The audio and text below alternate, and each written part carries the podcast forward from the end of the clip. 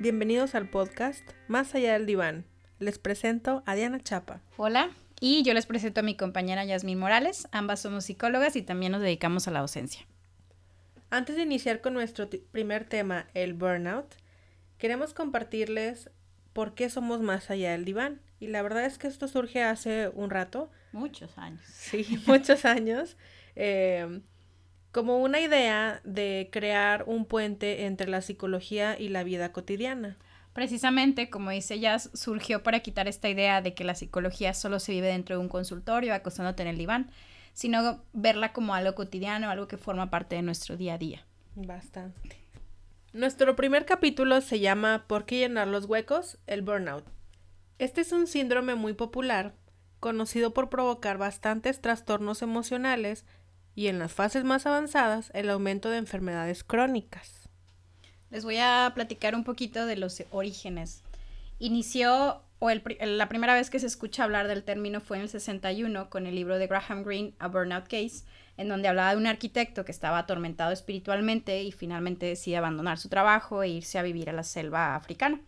Y ya en el 74 le dan un término más clínico, fue el psiquiatra, el doctor Freudenberger, que no estoy segura si se dice así, pero me gusta decirlo. Eh, él lo que observa en la clínica de Nueva York donde trabajaba era que los voluntarios en el transcurso de un año cambiaron mucho su actitud, los veía desmotivados, los veía desganados, físicamente ya no los veía con la actitud con la que iniciaron, hasta finalmente llegar a notar eh, síntomas de ansiedad e incluso de depresión. En la actualidad, los síntomas podemos verlos en el sentimiento de agotamiento, de fracaso, baja autoestima, poca realización personal, pesadez para levantarnos por la mañana, un estado permanente de nerviosismo, dificultades para concentrarnos, comportamientos agresivos, dolores de cabeza, insomnio, poco rendimiento laboral o académico, aburrimiento, impaciencia e irritabilidad. Sí, y es que platicábamos cuando empezamos a investigar un poquito de esto, lo investigábamos desde el lado literario y también platicando con compañeros y amigos. Y nos topamos con que sí, termina la hora laboral, pero te llevas el trabajo a casa. Estás siempre conectado, estás siempre disponible. Entonces, mucho tiene que ver esto. Y platicamos cómo hacer los pendientes más simples, como pagar el gas, el, agua, o incluso comprar un regalo para alguien, que es algo que a lo mejor no te toma mucho tiempo, pero lo percibes como algo muy pesado y los, los atrasas no, los vas dejando sin hacer. Sí, lo que pasa es que uno de los síntomas que mencionaba ahorita, el de el sentimiento de agotamiento, es un sentimiento generalizado. Es un cansancio mental. Entonces, ante actividades tan sencillas como dices, Diana, ya no tenemos la paciencia ni siquiera de estar viviendo 10 minutos haciendo una fila. Nos parece una cosa tormentosa. Y es que incluso cuando ya nos cae el 20, lo negamos, ¿no? Por ejemplo, lo que mencionas de hacer la fila.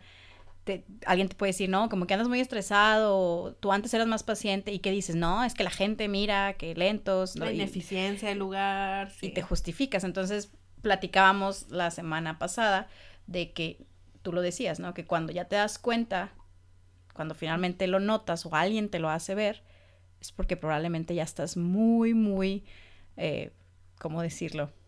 Muy dentro del problema, ¿no?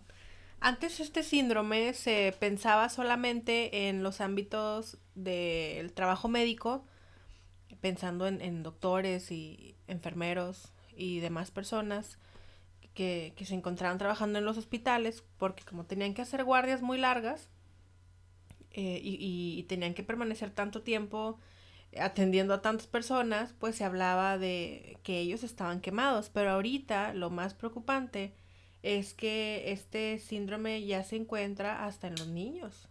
Sí, y es que tiene mucho sentido, ¿no? Aquí no estamos hablando de que haya malos padres o malas madres, ¿no? Pero tiene sentido, si el papá o la mamá está dentro de todo esto, pues va a ser un poco esperado que le llene los espacios al, al niño o a la niña con actividades hasta que se estrese tanto que pueda estar quemado. Sí, se contagia. Sí. Y, ojo, de verdad no estamos diciendo que sean malos padres, no, la idea es mostrar hasta dónde llega esto, hasta dónde llega el burnout. Y lo vemos con los niños. Yo, yo creo que uno de los causantes o de los agravantes de, de, este, de este síndrome son las nuevas tecnologías como las redes sociales.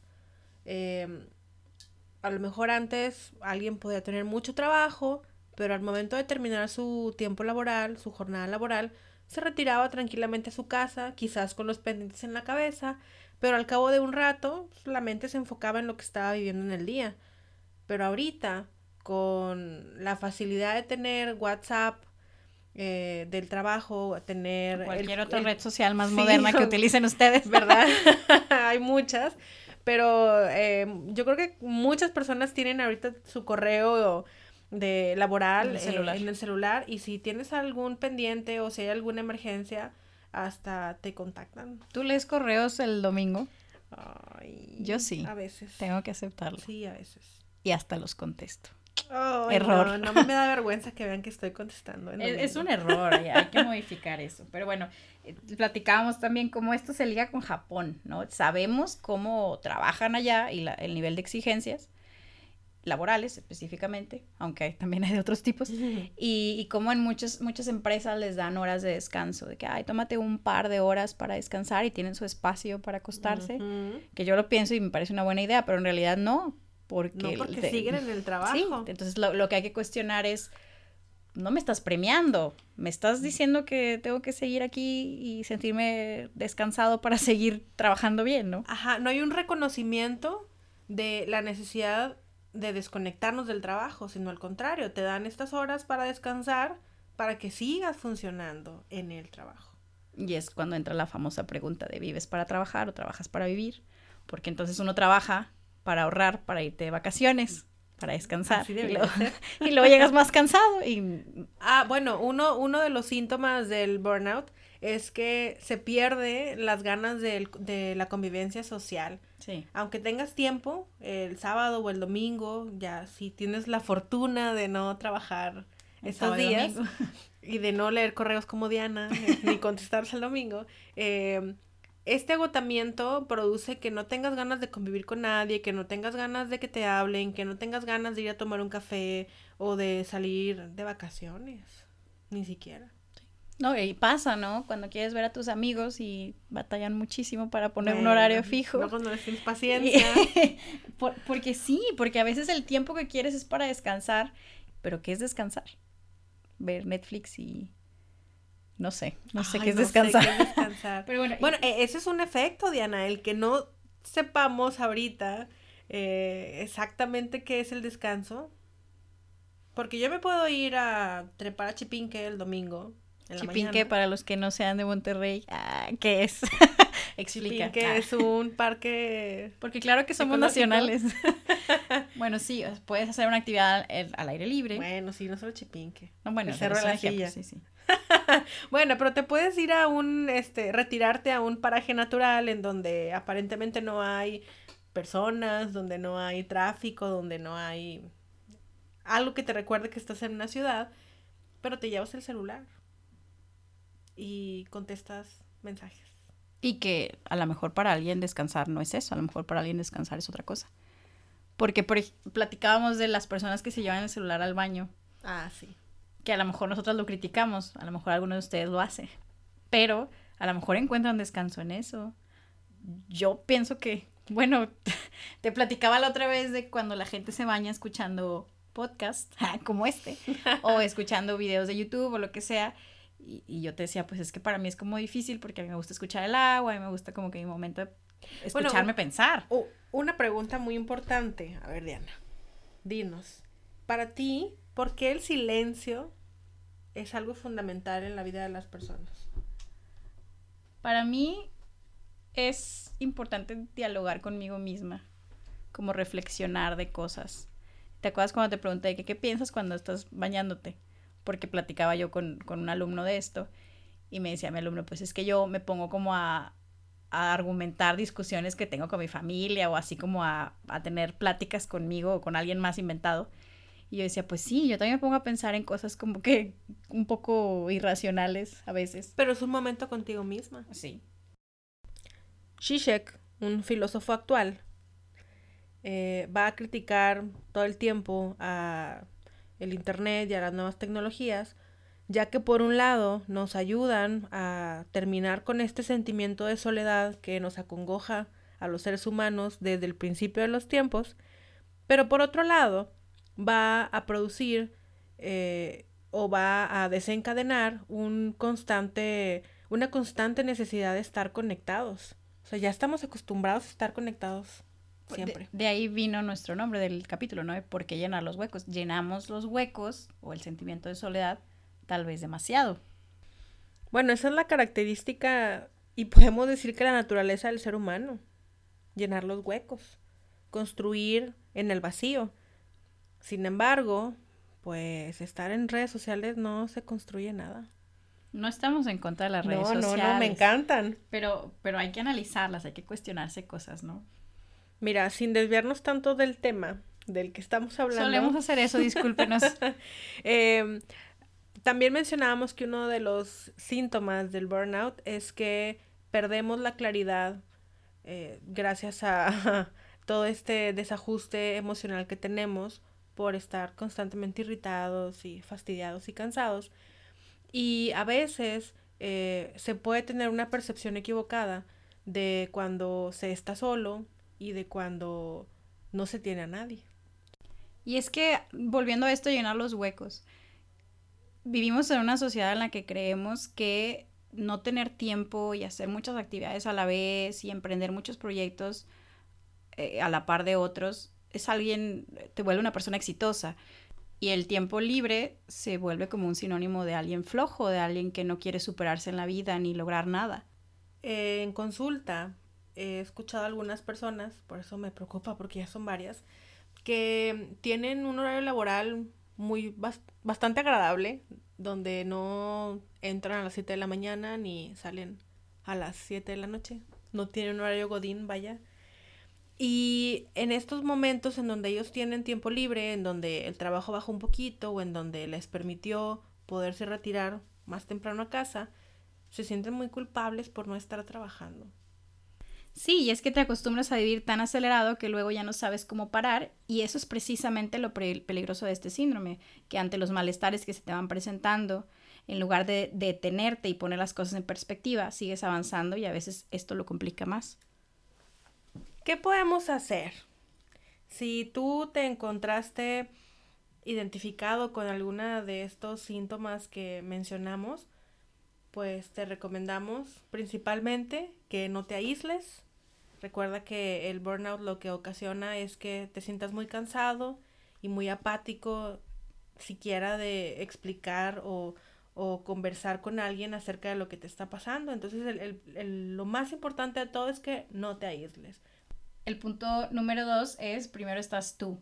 Si bien a lo mejor tienes hijos y son lo más importante para ti, no puedes olvidar que primero estás tú para poderles dar una buena atención y una buena vida a ellos, tienes que estar bien tú.